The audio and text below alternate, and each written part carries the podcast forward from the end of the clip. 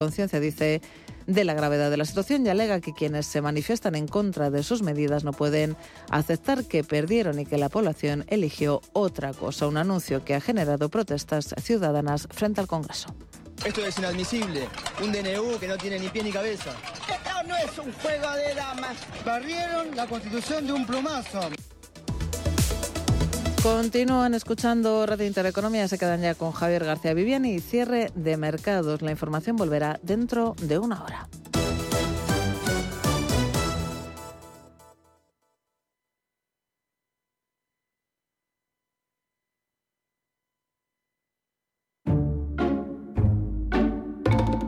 ¡Feliz Navidad! Tranquilos y no gritéis. ¿No? Celebramos la Navidad contigo en Radio Intereconomía. ¡Feliz Navidad! Intereconomía. Más y mejor.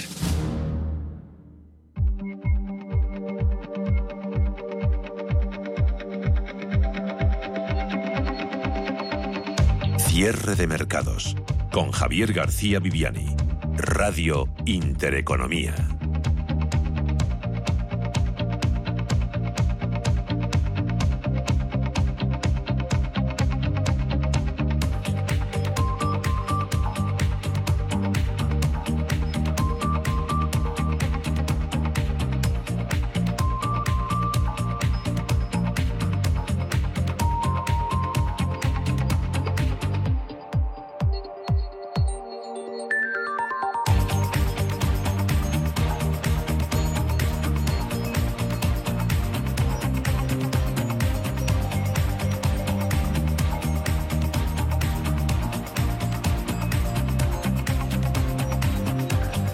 Cuenta atrás eh, para el cierre del ejercicio entra en su recta final. Bolsa Española deja atrás los que han sido cuatro días de parón por Navidad y afronta estas tres últimas sesiones de 2023, un año que depara un balance especial y espectacularmente favorable. Antes de la apertura de hoy, el Ibers rozaba el 23% de revalorización anual, situándose así entre los mejores índices europeos. Bolsas mundiales se dejan llevar por la inercia, consolidan con moderados avances este miércoles sus niveles más altos desde finales de 2022. Lo hacen con ese optimismo de fin de año basado en la esperanza de que los principales bancos centrales, como la Reserva Federal de Estados Unidos o el Banco Central Europeo, comiencen a recortar los tipos de interés a principios del próximo año. Por aquí en Europa tenemos subidas en Bolsa de Londres, eh, se acercan al 0,6%, DAX alemán escala un 0,30%, Stock 600 se anota un 0,29% y nuestro IBEX eh, con poquito movimiento, 0,20% de subidas para el índice selectivo 10.100 31 puntos. Los eh, futuros sobre los principales índices estadounidenses se presentan planos un día después de que el SP500, índice amplio, tocase su nivel intradiario más alto desde enero de 2022. El apetito por el riesgo en los mercados mundiales lleva también al euro a máximos eh, de más de cuatro meses en su cambio contra el dólar, mientras que los eh, precios del petróleo bajando. A medida que algunos de los principales transportistas eh, regresan a sus rutas por el Mar Rojo, cuyo tránsito, ya saben, se vio interrumpido después de que el grupo militante Houthi de Yemen comenzase a atacar a los buques a principios de este mes. En otros eh, mercados en deuda tenemos eh, caídas en rendimiento, subida en precios, 10 años estadounidense en el 3,84%, boom alemán en el 1,91, italiano 3,47, español en el 2,82%.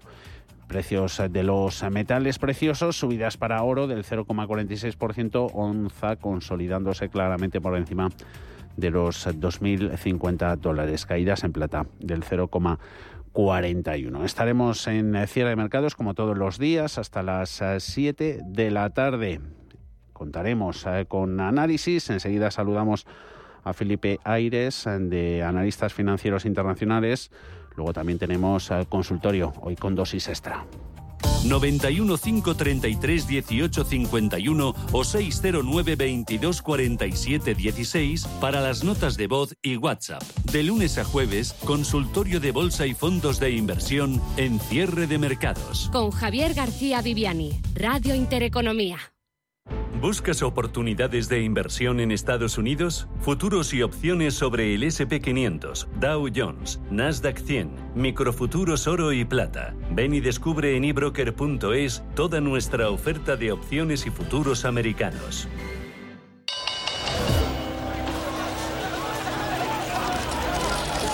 En cierre de mercados, Wall Street.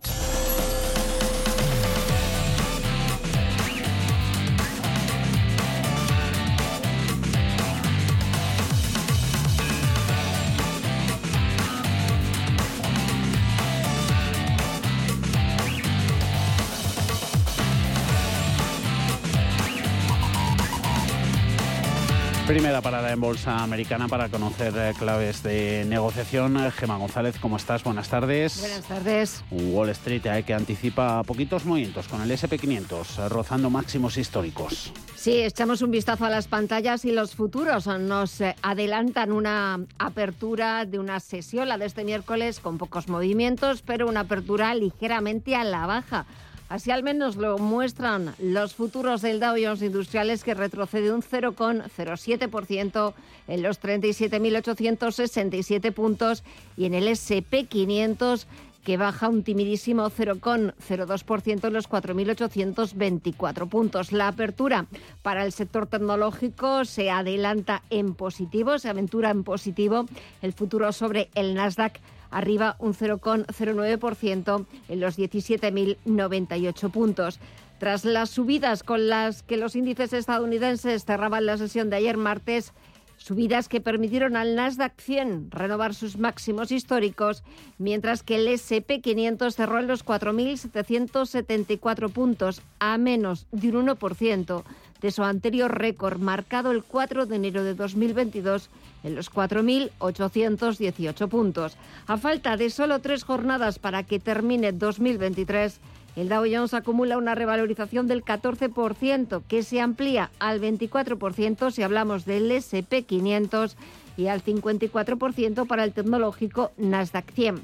Después de este excelente comportamiento de la bolsa estadounidense, los inversores se preguntan si las ganancias van a continuar durante las próximas sesiones o si el rally de Navidad ya se ha producido. El mercado continúa desbordando optimismo por las expectativas de que la Reserva Federal empiece a recortar los tipos a partir de marzo del año que viene aunque los expertos advierten de que sí, de que habrá bajadas, pero que estas bajadas serán a un ritmo bastante menor de lo que prevé el mercado. Por ello consideran que una vez que la euforia de Navidad se esfume, llegará la resaca para las bolsas y en consecuencia la corrección algo que dicen los expertos será saludable para el mercado. Y en cuanto a datos macro, este miércoles pendientes de las solicitudes semanales de hipotecas y del índice manufacturero y de servicios de Richmond de diciembre. En lo corporativo, las entregas de Tesla baten récord, aunque no alcanzan las previsiones del propio Elon Musk. Se espera que la compañía registre otro trimestre récord de entregas de vehículos eléctricos aunque probablemente por debajo del ambicioso objetivo anual de 2 millones que el consejero delegado Elon Musk predijo a principios de este año. Ante la ralentización de las ventas, Tesla aprovechó sus márgenes líderes en el sector para reducir drásticamente los precios de sus cuatro modelos de coches a escala mundial en 2023, con especial atención a China, donde la empresa ha perdido cuota de mercado en favor de empresas locales como BID la guerra de precios y la desaceleración de la demanda de vehículos eléctricos, sin embargo, ha llevado a fabricantes de automóviles como Ford Motor a dar marcha atrás en sus planes de electrificación, dejando a Tesla como líder indiscutible en Estados Unidos. Es probable que Tesla entregue 1,8 millones de vehículos en todo el mundo este año, un 37% más que en 2022, con unas 473.000 unidades solo en el cuarto trimestre. En enero, Elon Musk dijo que Tesla tenía el potencial de alcanzar los 2 millones de entregas este ejercicio si no se producían fenómenos de fuerza mayor. Y se habla también de Amazon, su servicio Prime Video va a comenzar a incluir anuncios limitados desde el próximo 29 de enero. Lo que permitirá a la compañía seguir invirtiendo en contenido atractivo y seguir aumentando esa inversión durante un largo periodo de tiempo. El objetivo de Amazon es tener una cantidad significativamente menor de anuncios que la televisión lineal y que otros proveedores de televisión en streaming. Dicen desde Amazon que no es necesario que el usuario haga nada y que no hay ningún cambio en el precio actual. Al menos es el mensaje y el correo electrónico que estos días están recibiendo los miembros de Amazon Prime. La nueva opción sin publicidad será 2,9 dólares más al mes. De momento, se desconoce el cambio concreto para los usuarios en España, donde la plataforma actualmente tiene un coste de 4,99 euros al mes. Por otra parte, Disney planea fusionar sus negocios de medios de comunicación en India con el gigante Brilliant Industries, que se quedaría con el 51% de las acciones y el efectivo, mientras que la estadounidense tendría el 49% restante. Se espera que el acuerdo se cierre en febrero, sujeto a las aprobaciones reglamentarias correspondientes. ¿Estás buscando un broker para operar en el mercado americano? Ven ahora y descubre en ebroker.es toda nuestra gama de opciones y futuros americanos, con tiempo real gratuito en todos los productos de CME Group, garantías intradía y comisiones muy competitivas.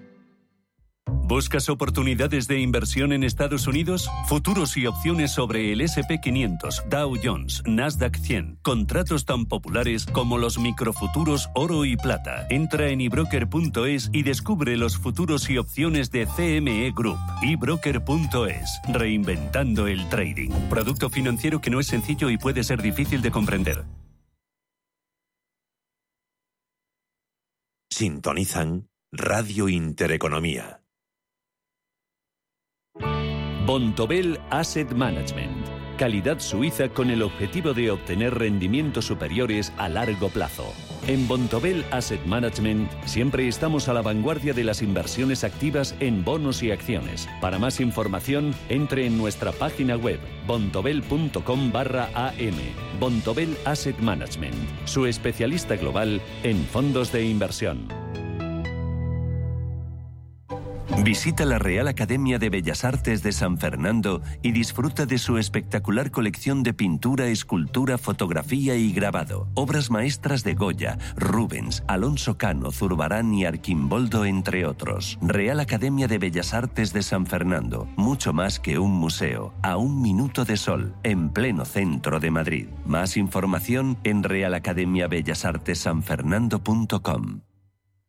Veo, veo una cosita. ¿Qué cosita es? Empieza por la letrita L. Ya lo sé. Letras del Tesoro.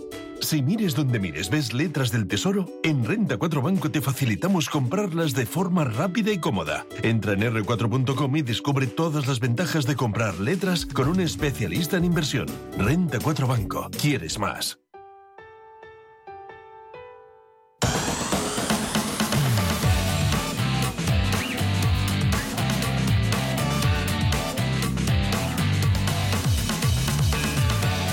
Es habitual en estas eh, fechas hacer balance, acotar nuestra lista de deseos para el año que entra o incluso redactar una carta. Todavía estamos a tiempo a los eh, Reyes Magos de Oriente. Solo una advertencia. Cuidado con el consenso, parece que vamos a tener que tener. Inversores empezaron 2023 con demasiado pesimismo, parece haber una mayor variedad de opiniones para 2024. Últimas eh, semanas así no lo han venido contando analistas, gestores, eh, profesionales de la inversión, pero en general prevalecen las de quienes auguran una inflación y unos rendimientos más bajos, eh, recortes de los tipos de interés y una inclinación de la curva, retrocesos también del dólar y leve desplome de la renta variable, un escenario equivalente ¿no? al que fue protagonista ese de los ricitos de oro. Felipe Aires es analista de AFI, analistas financieros internacionales. Felipe, buenas tardes, feliz Navidad. Hola, muy buenas tardes y feliz Navidad. ¿Cómo dibujáis, Felipe, el escenario económico que se abre ante, nosotros? Bueno, eh, efectivamente, el 23, como decías, ¿no? antes de, ir al escenario macro, al contrario de lo que era consenso entre los analistas a finales del 22, ha sido un año muy bueno para los mercados financieros y hemos tenido ganancias elevadas en casi todas las clases de activos. Y esto se ha debido a que hemos tenido, por una parte, un año en el que la actividad económica aguantó mucho mejor de lo que se esperaba las subidas de tipos de interés. Queda por ver ahora si lo seguirá haciendo el 24. Y eh, a la vez, ¿no? y principalmente ahora en los últimos meses, también hemos tenido sorpresas a la baja en inflación. Y eso es lo que ha llevado los bancos centrales a adoptar ese discurso más dobles. Y eso, por su parte, lo que ha impulsado los mercados eh, todavía más ¿no? en este en estos en estos últimos meses. El problema es que quizás este último movimiento se ha llevado parte de, del movimiento alcista que nosotros estimábamos un movimiento alcista moderado pero sí alcista eh, para el 24 eh, pero contestando a tu pregunta, eh, nosotros sobre el escenario económico de cara al 24 eh, no somos del todo catastrofistas, pero sí que somos más conservadores que, ese consenso del que hablas.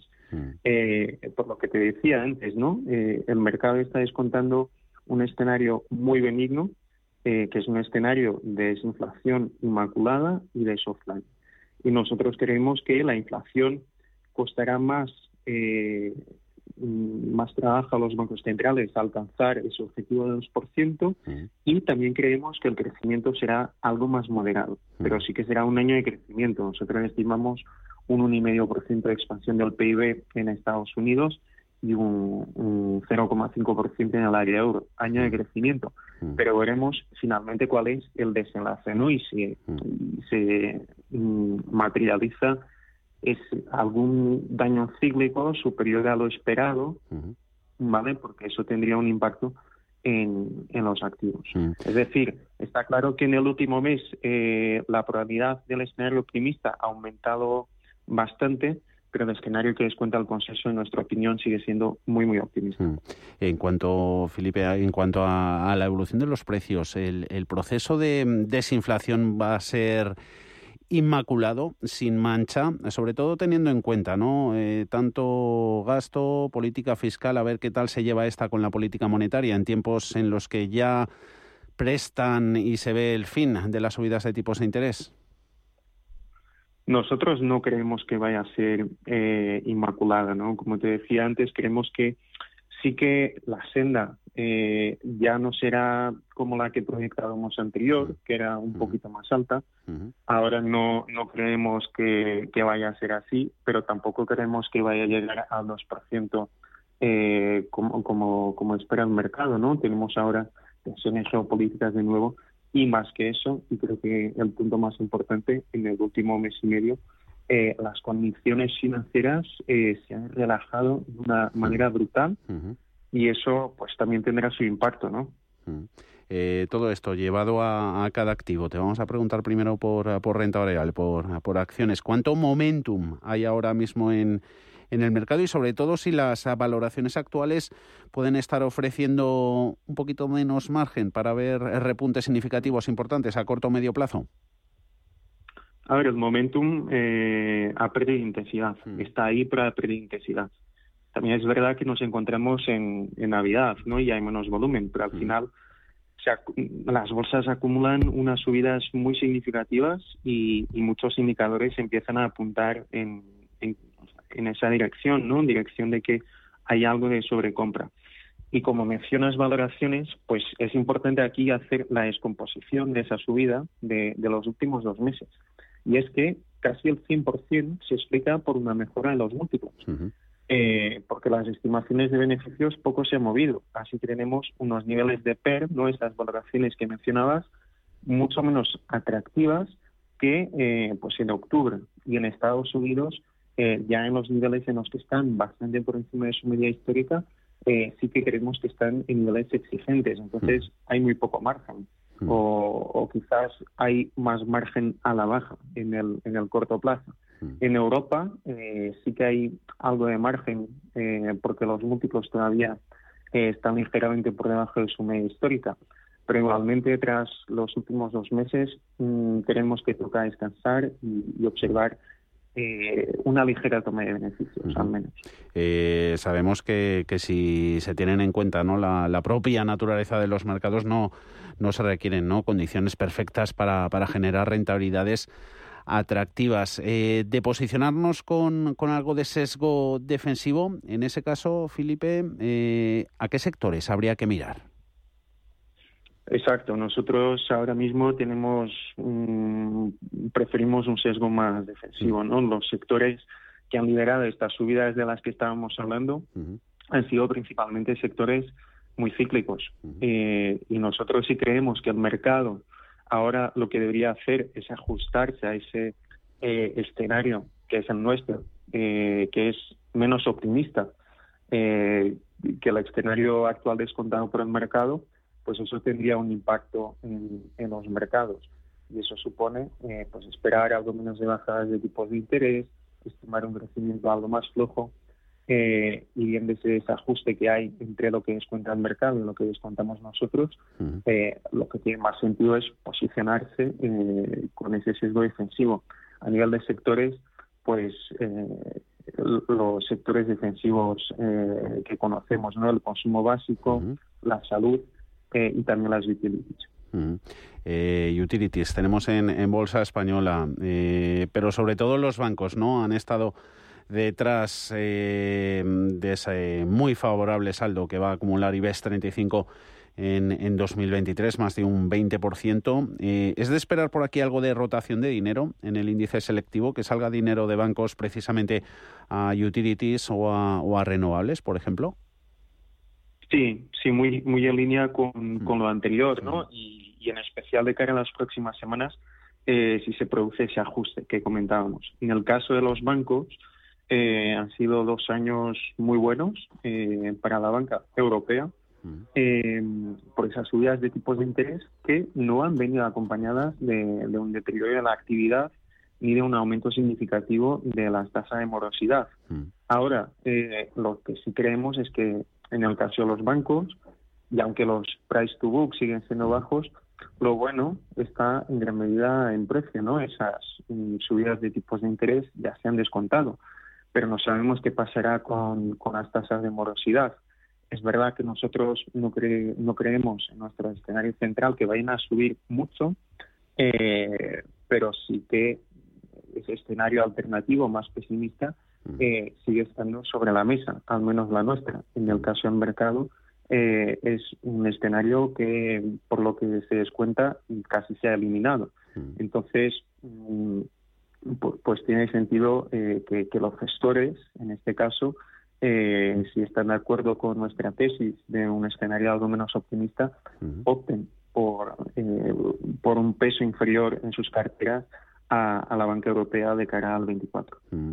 Y de cara al 24, porque vaya 2023 en, en bonos en renta fija hemos, hemos eh, tenido. Eh, prácticamente cierra el 10 años americano en niveles en los que le teníamos en, en, enero, hace, hace casi 12 meses, y con todo lo que ha habido por medio, ¿no? ¿Cómo veis ahí el panorama en deuda soberana, en deuda corporativa, Felipe? Sí, aquí eh, mucho como en, o sea, tenemos una visión parecida a la, a la de las bolsas, ¿no? Al final estos últimos dos meses de caídas eh, de las TIR soberanas, pero mm. también de los diferenciales de crédito, eh, pues suponen caídas que ya no se van a producir en el 24, ¿no? Nos comen un poco del potencial del 24. y como apuntábamos antes, pues mm, no creemos que sea el momento de aumentar la duración de las carteras, eh, sino que en, el primer trimestre del 24 habrá mejores oportunidades, ya que creemos que los tipos, y sobre todo en Europa, van a subir eh, en los próximos meses. Y en todo caso, eh, creemos que el atractivo de la deuda pública es superior al del crédito corporativo, ya que se está descontando ese escenario una vez más perfecto para las empresas y, podría ser más complicado de lo previsto y eso afectaría de forma negativa al crédito. Pues hemos anotado todo. Felipe Aires, analista de, AFI, muchísimas gracias. Eh, buena salida y mejor entrada de nuevo ejercicio. Hasta la próxima, Felipe. Un saludo. Sintonizan Radio Intereconomía.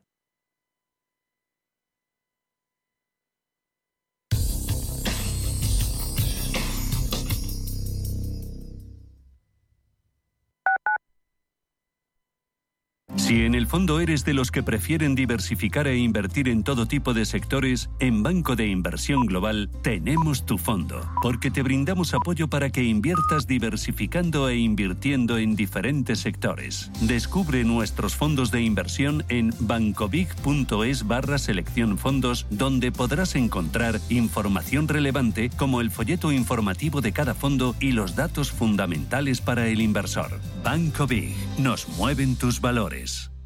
Radio Intereconomía. Eres lo que escuchas. Diversifica tu cartera de inversión y protege tu patrimonio con Silver Gold Patrimonio. Planes de compra de metales preciosos de inversión flexibles y diseñados por Silver Gold Patrimonio para cubrir cualquier tipo de necesidad. Expertos en metales de inversión: oro, plata, platino, paladio, rodio, osmio. Silver Gold es patrimonio inteligente. Hija, ¿quieres ir a conocer a los Reyes Magos? Prefiero ir a ver a los pingüinos en Faunia. ¡Qué buena idea! Vamos a comprar las entradas. Disfruta en familia de una Navidad mágica en Faunia. Sumérgete en nuestros ecosistemas y haz que sea inolvidable. Más información en faunia.es. Restaurante Inari Moraleja, tu japonés del Soto de la Moraleja junto al restaurante Kionansui. Comprometidos con la calidad, comprometidos con su seguridad. Reservas y pedidos en el 910-070356 o en grupoinari.es, un restaurante del Grupo Inari. Hola amigos y amigas, ¿qué tal? Soy Javier Echeverry de Active Trades y este año quiero celebrar con vosotros la Navidad y desearos que el 2024 esté lleno de plusvalías, de inversiones y sobre todo de información gracias a Radio Intereconomía. Un abrazo y felices fiestas.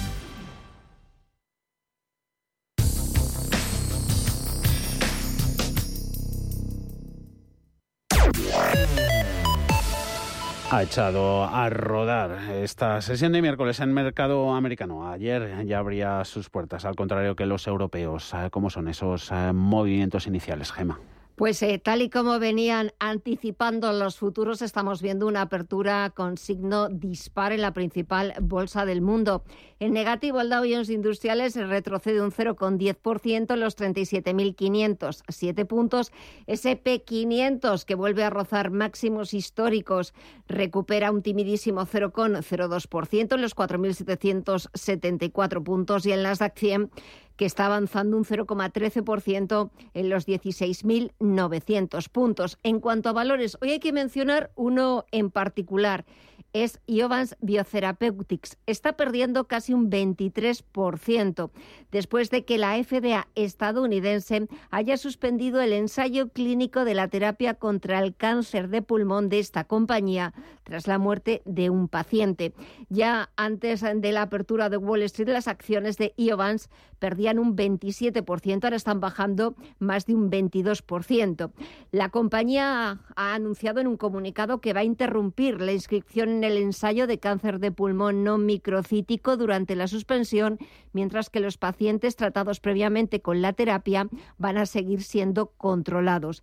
El cáncer de pulmón no microcítico representa más del 80% de todos los cánceres de pulmón, lo que lo convierte en el tipo más frecuente. La compañía ha declarado que va a colaborar con la FDA, con el organismo estadounidense, para reanudar las inscripciones lo antes posible. Según Iovance, la suspensión del ensayo clínico no afecta a ningún otro ensayo realizarlo por la empresa y es que actualmente está a la espera de la decisión de la FDA sobre su terapia celular experimental Lifleusel para tratar un tipo de cáncer de piel llamado melanoma avanzado. Carácter dispar, como te, como te decía Javier, en la bolsa norteamericana, si miramos los valores, Intel está sumando un 0,22% por encima de los 50 dólares por acción, Apple se deja un 0,22% 2%, los 192,62 dólares. Microsoft repite niveles de apertura en los 374,59 dólares. Nike comienza a recuperar posiciones, un 0,16% arriba por encima de los 108 dólares. O Verizon, que retrocede un 0,41%. Moderados movimientos también en las acciones de banca, títulos eh, financieros. Goldman Sachs eh, muy planito en estos eh, primeros compases de negociación, menos 0,01%, 381 dólares con 57 centavos. JP Morgan sumando un ligerísimo 0,07% en 168 con 51 interpretan los mercados. Los inversores, informe de Oppenheimer, firma de análisis que ve que los márgenes de intereses de los bancos estadounidenses tocarán fondo en el segundo trimestre de 2024 a partir de cuando irán aumentando de forma gradual. En Oppenheimer prevén cierta presión a la baja sobre ese margen neto de intermediación a corto plazo debido al retraso de las betas de los depósitos. Es la parte de las subidas de tipos que se traslada a los consumidores, pero se recuperará este margen un poco en el segundo semestre de 2024 y sobre todo en 2025 a medida que se reanude el crecimiento de los eh, préstamos eh, gracias a tipos de interés a la baja. Un índice de bancos eh, del SP500 que sube un 6% en los últimos 12 meses. Oppenheimer también ha revisado precios objetivos de varios bancos estadounidenses. Goldman Sachs se lo sube desde los 468 eh, dólares a los 481 de margen también de recorrido para el título de Morgan Stanley hasta los 107 subida desde los 103 eh, anteriores a JP Morgan se lo pone en 234 por debajo de los 243 a Bank of America también se lo recorta desde los 51 se lo pone ahora Oppenheimer un dólar por abajo en los 50 dólares exactamente.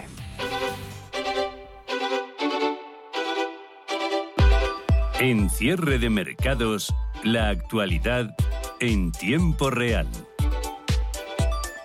Grupo ACS patrocina este espacio.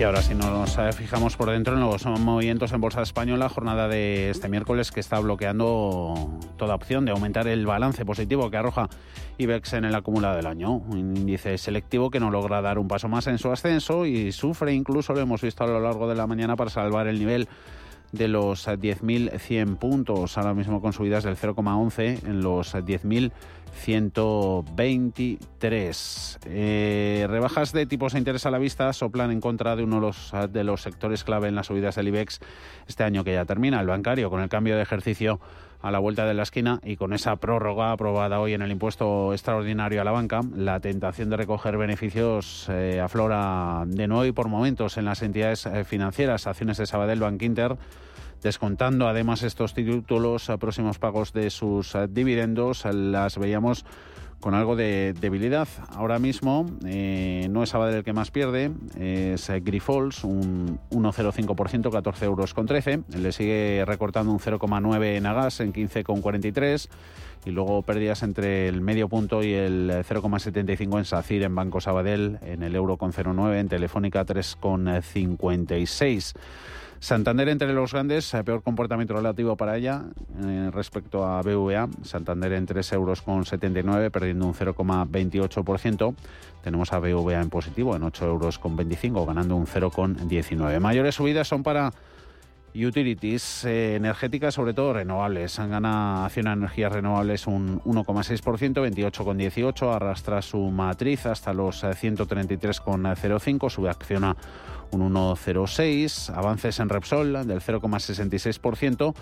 Inditex en la parte positiva de la tabla, suma la textil un 0,54% en 39,26. Eh, valores luego como Naturgy y Iberdrola sufriendo para evitar los recortes en, en sus eh, cotizaciones. Al contrario de lo que sucede con los bancos, confianza en próximas rebajas de tipos sirve de estímulo en valores sensibles a la deuda y a los costes de financiación, como las mencionadas renovables Estrella Solaria o Acción Energía, pero también Grifols o Celnex.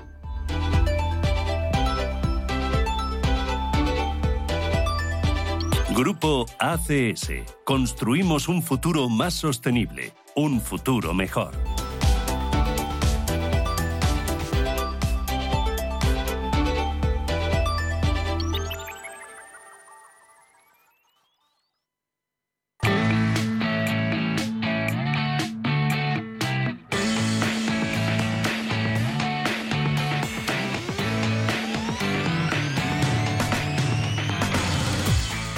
Las fintech están ah, transformando la forma en que las ah, personas acceden a los servicios financieros a través de soluciones innovadoras como pagos digitales, gestión automatizada de inversiones y préstamos online. Si bien ah, las fintech generan oportunidades de empleo en gestión de carteras, gestión de patrimonios y data science, también plantean desafíos como cambios regulatorios y la necesidad de abordar ah, preocupaciones relacionadas con la protección de eh, los inversores. Esto es lo que se desprende de un informe conjunto de CFA Institute y CFA Society Spain sobre el panorama fintech en la Unión Europea. Hablamos con Zaira Melero, eh, CFA coautora del eh, informe y miembro del comité de advocacy de CFA Society Spain. ¿Qué tal, Zaira? Muy buenas tardes. Muy buenas tardes, Paul. Encantada de estar aquí. Em, los profesionales europeos esperan a que la proliferación de la tecnología en el sector financiero conduzca a servicios más asequibles y una mejor experiencia del cliente. ¿Esto en qué oportunidades y desafíos eh, se puede traducir para la industria? Sí, eh, vamos, como comentas, hay una alta expectativa en cuanto a lo que va a venir con el sector fintech en los próximos años a nivel de la Unión Europea. Y es verdad que ya estamos viendo varias de estas entidades que están eh, pues promoviendo nuevos modelos de negocio que están perfectamente adaptados en el día a día. De hecho, si nos fijamos en, en cada una de las siete economías europeas más grandes, al menos tenemos una fintech que se encuentra entre las cinco principales instituciones financieras. Como dices, va a haber cambios tanto en los costes eh, que a día de hoy están eh, pues, soportando los usuarios de estos servicios financieros, también en la experiencia de los clientes, pero, eh, por supuesto, hay una serie de retos a los que se van a enfrentar. el primero de ellos, la privacidad. Muchas mm. de estas entidades no están a día de hoy sujetas a requerimientos, digamos, de licencia ¿no? por parte de los reguladores europeos. Entonces, digamos que están todo el mercado ahora mismo intentando que jueguen con las mismas reglas para permitir que los clientes cuenten con esas medidas de protección. Lo mismo sucede con la seguridad. Eh, sucede lo mismo. Eh, estamos trabajando en un marco de resiliencia también en el sector financiero para que estas entidades pues que tienen cierta relevancia y que están prestando servicios a las entidades tradicionales también estén sujetos a una misma serie de reglas de juego similares. ¿Por qué? Porque al final es lo que está sucediendo. Tenemos un tercer agente que participa en esta relación bilateral y tradicional entre regulador y, entidades financieras y necesitamos que todos cumplamos con unas reglas para que la protección de los clientes esté asegurada en cualquier caso. También dicen que eh, en su informe que mm, eh, se espera que las fintech creen más eh, oportunidades laborales, pero la nueva tecnología tampoco irá encaminada a destruir puestos de trabajo tradicionales. Sí, no, es decir, sí, e, efectivamente, tiene que haber una transformación. Eh, como dices, Paul, ese, ese trasvase que va a haber de, digamos, puestos tradicionales a otros que van a, crearse, porque muchos de ellos ni siquiera existen a día de hoy, eh, va también a, crear empleo. Nos tenemos que fijar eh, sobre todo en los números, ¿no? Porque aquí es importante que, que, aparte de nosotros lo que vemos como profesionales del sector financiero y tenemos presencia a nivel europeo y contamos con la opinión de nuestros colegas, pero es importante ver lo que está sucediendo a nivel de inversión en este tipo de sector. Y lo que vemos es que eh, en los próximos años, en las economías emergentes, se está previendo un crecimiento de eh, duplicar eh, la presencia de las fintech. a nivel de países desarrollados es verdad que ya estamos en un cupo bastante elevado y se, se prevé que siga creciendo, ¿no? Pero sí que es importante lo que comento, que va a haber trasvase de, posiciones. Nosotros eh, ponemos el foco sobre todo en todo lo que eh, todo lo que impacta al sector financiero y en especial a la gestión de inversiones. Y en cuanto a gestión de carteras, gestión de patrimonios y data science, sí que se espera ese trasvase, ¿no? Y por supuesto, eh, pues posiciones que son las más tradicionales y que tienen un componente potencialmente ser automatizado quizás sean las que se vean más afectadas, pero a largo plazo la tendencia es positiva. Cuando hablamos de fintech, eh, bueno, pues eh, pensamos en eh, compañías de nueva creación, ¿no? Tecnológicas, pero también están ahí, em, digamos, queriendo un, trozo de la tarta las grandes tecnológicas, ¿no? las Apple y compañía. Hasta ahora las firmas tradicionales han vivido la competencia de, estos neobancos o fintech, pero deben de temer también los bancos a las grandes eh, tecnológicas en este entorno, además de mayor inflación y mayores tipos de interés. Es una, es una excelente pregunta, además, dado el contexto que tenemos este, este mismo año, desde hace un par de años, con los tipos de interés, ¿no? Que, que em, como dices, Paul, eh, no sé si, si, el verbo o la palabra correcta es mes, pero sí que em, se, se, presenta una amenaza, ¿no? Y las amenazas siempre podemos tomarlas desde dos perspectivas. O la eh, gestionamos, la asumimos y nos adaptamos eh, de la manera correcta para combatirla, o eh, nos, quedamos, digamos, petrificados, estáticos, sin, poder responder a ello. La realidad es que las entidades tradicionales están respondiendo y están respondiendo de varias maneras. La primera son las colaboraciones. hablamos siempre de entidades tradicionales y fintech como si fueran mundos separados, pero la realidad es que en la mayoría de ocasiones van de la mano. Esto se ha desprendido, por ejemplo, de los resultados de las ediciones que tenemos aquí en el Sandbox en España, el Sandbox regulatorio, y las colaboraciones en un 60% de casos fueron entre bancos y fintech. Además, hay bancos que están sacando marcas específicas digitales y lo que hay detrás es una fintech, es decir, que vamos a un entorno de, cooperación. Y es verdad, tienes razón, eh, se están metiendo estas grandes tecnológicas. Apple, sin más, la tenemos desde hace unos meses ofreciendo depósitos por encima del 4% en Estados Unidos.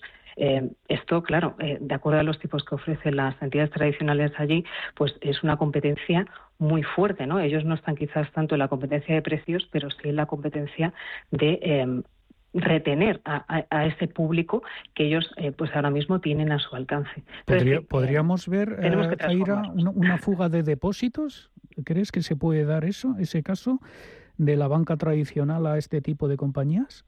Eh, es, es, potencialmente una situación que puede darse, por supuesto, en Estados Unidos. Eh, cuando salió este, esta oferta por parte de Apple, la, las peticiones de clientes, bueno, sobrepasaron por encima de, los, de las expectativas que tenía la, propia Apple, ¿no? Entonces, aquí en Europa todavía no hemos llegado. No, no tiene, no tiene licencia para ofrecer este tipo de servicios.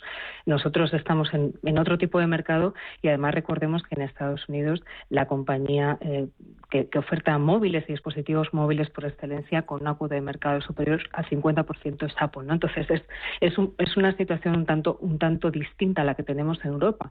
Pero bueno, todo está por venir y tenemos las declaraciones de la presidenta del banco más grande aquí en España hace poco en un foro que decía tenemos que transformarnos, eh, Apple está aquí para quedarse. Entonces, mm, mm. efectivamente, tenemos que estar pendientes. volvamos a las conclusiones de, de, vuestro informe, el informe conjunto de CFA Institute y CFA Societies Spain las instituciones financieras han aumentado el uso del Big Data para analizar y prever el comportamiento de los eh, clientes, eh, especialmente en la gestión de riesgos operativos y de cumplimiento. ¿Dónde está la línea roja para garantizar la protección de los inversores? Bueno, la línea roja, por supuesto, siempre tenemos eh, la regulación, ¿no? Que nos marca qué sí y qué no podemos hacer.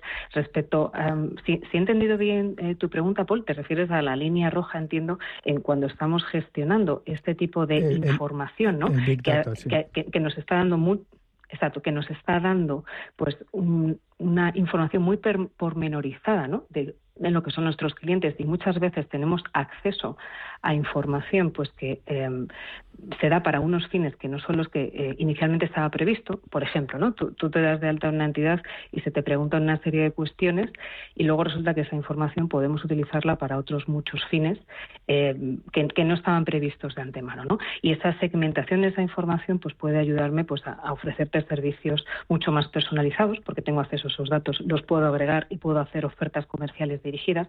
Bien, ahí hay una línea clara, como te decía, y es la regulación.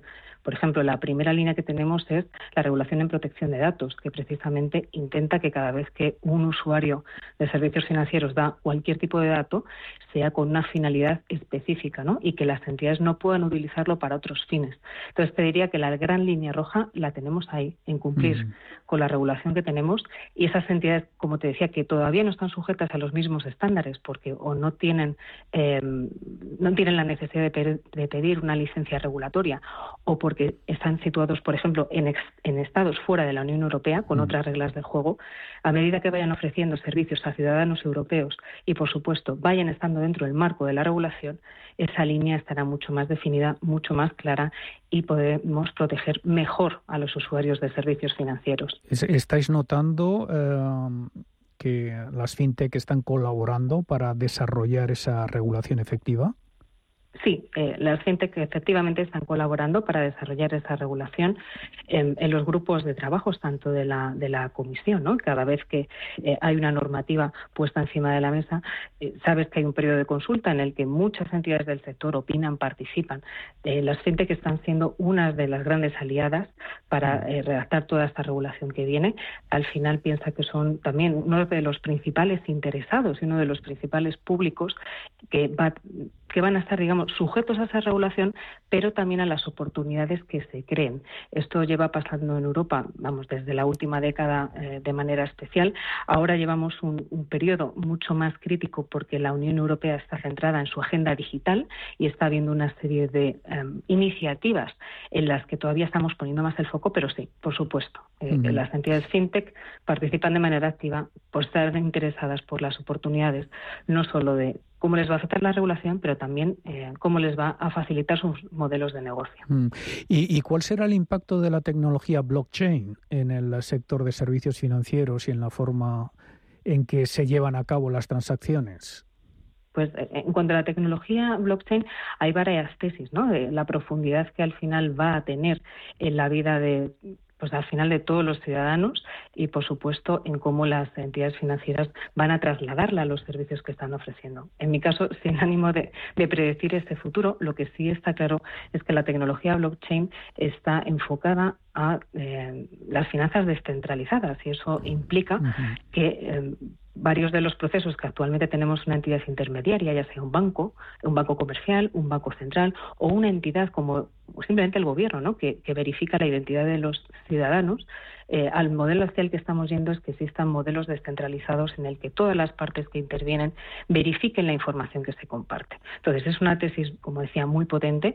Eh, hay un montón de iniciativas a día de hoy en las que intervienen tanto empresas del sector público como eh, el propio, perdón, empresas del sector privado como el propio Estado y em, lo que veremos es, por supuesto, un cambio clarísimo en cómo a día de hoy nos relacionamos con nuestro dinero y la relación también que tenemos con las medidas del sector financiero, ya sea a través, como decía, de monedas descentralizadas, eh, servicios de smart contracts en los que sea mucho más sencillo pues activar eh, las obligaciones y derechos que tenemos con esas entidades.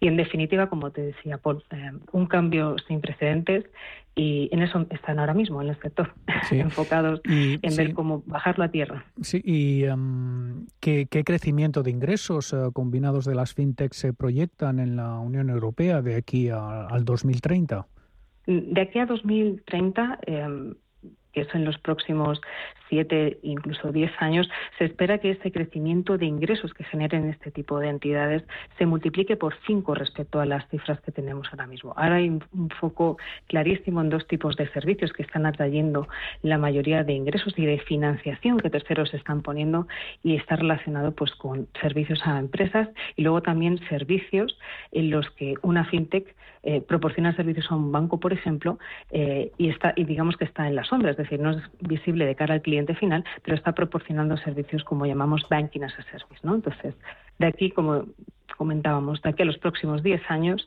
7, eh, 10 años, el multiplicador será por 5 en cuanto a los ingresos previstos.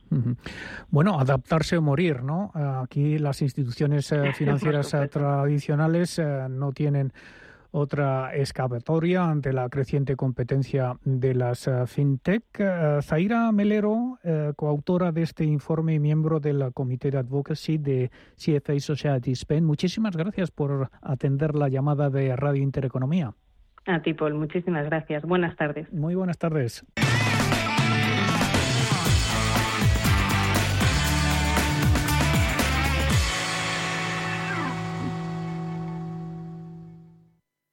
Finanzas personales en cierre de mercados.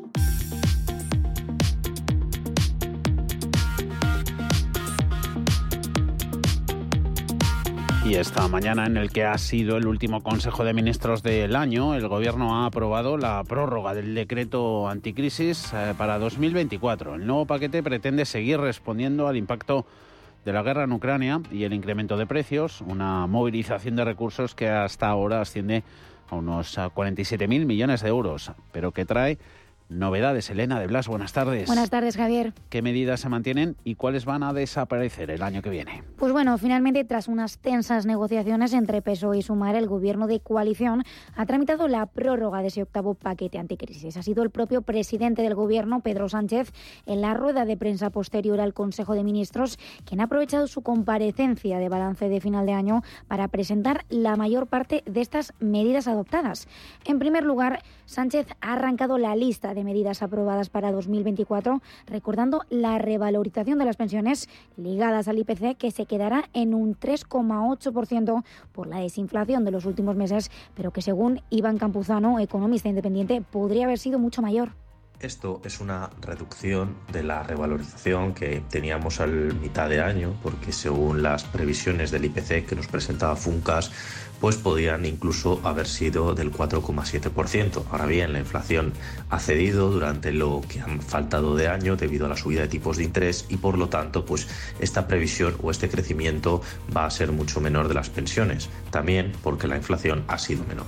Una situación que se ha vivido de manera diferente en materia energética, gracias en parte a la excepción ibérica que ha permitido a España y Portugal desacoplar la evolución del precio de la electricidad y del precio del gas natural. Sin embargo, le decimos adiós en 2024, así como a la rebaja del IVA del 5% para la electricidad y el gas, aunque eso sí, esta se hará de manera progresiva.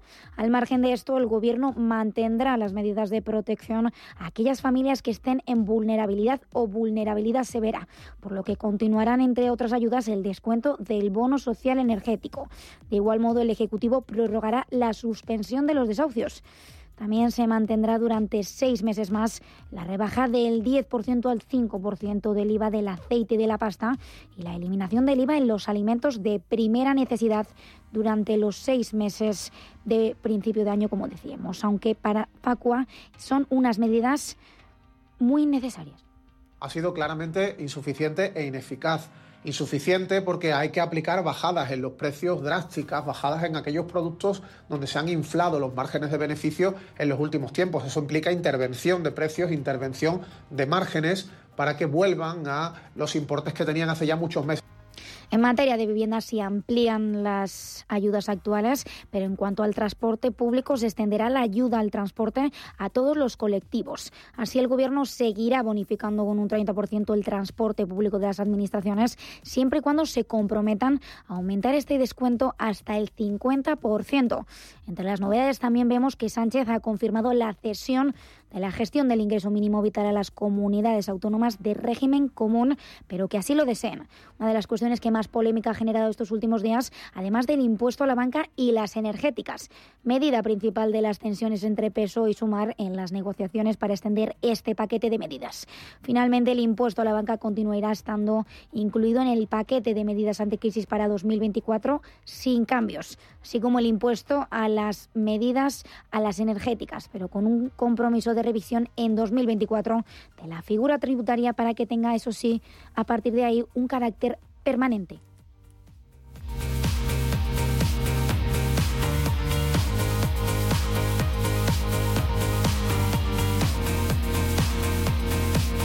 Sintonizan Radio Intereconomía.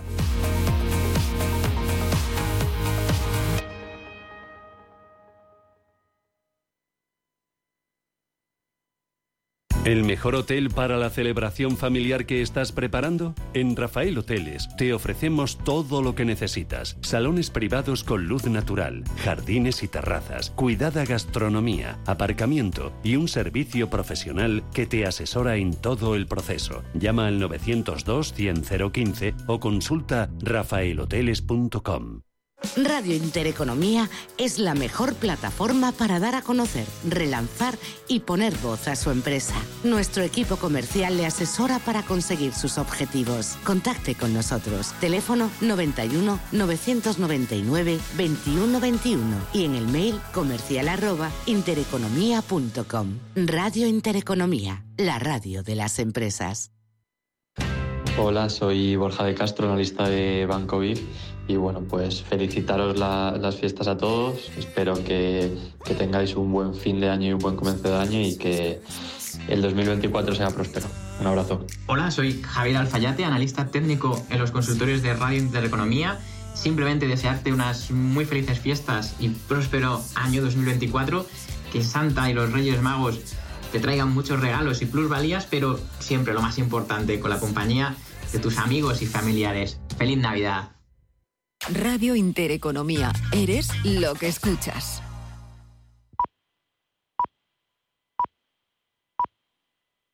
Son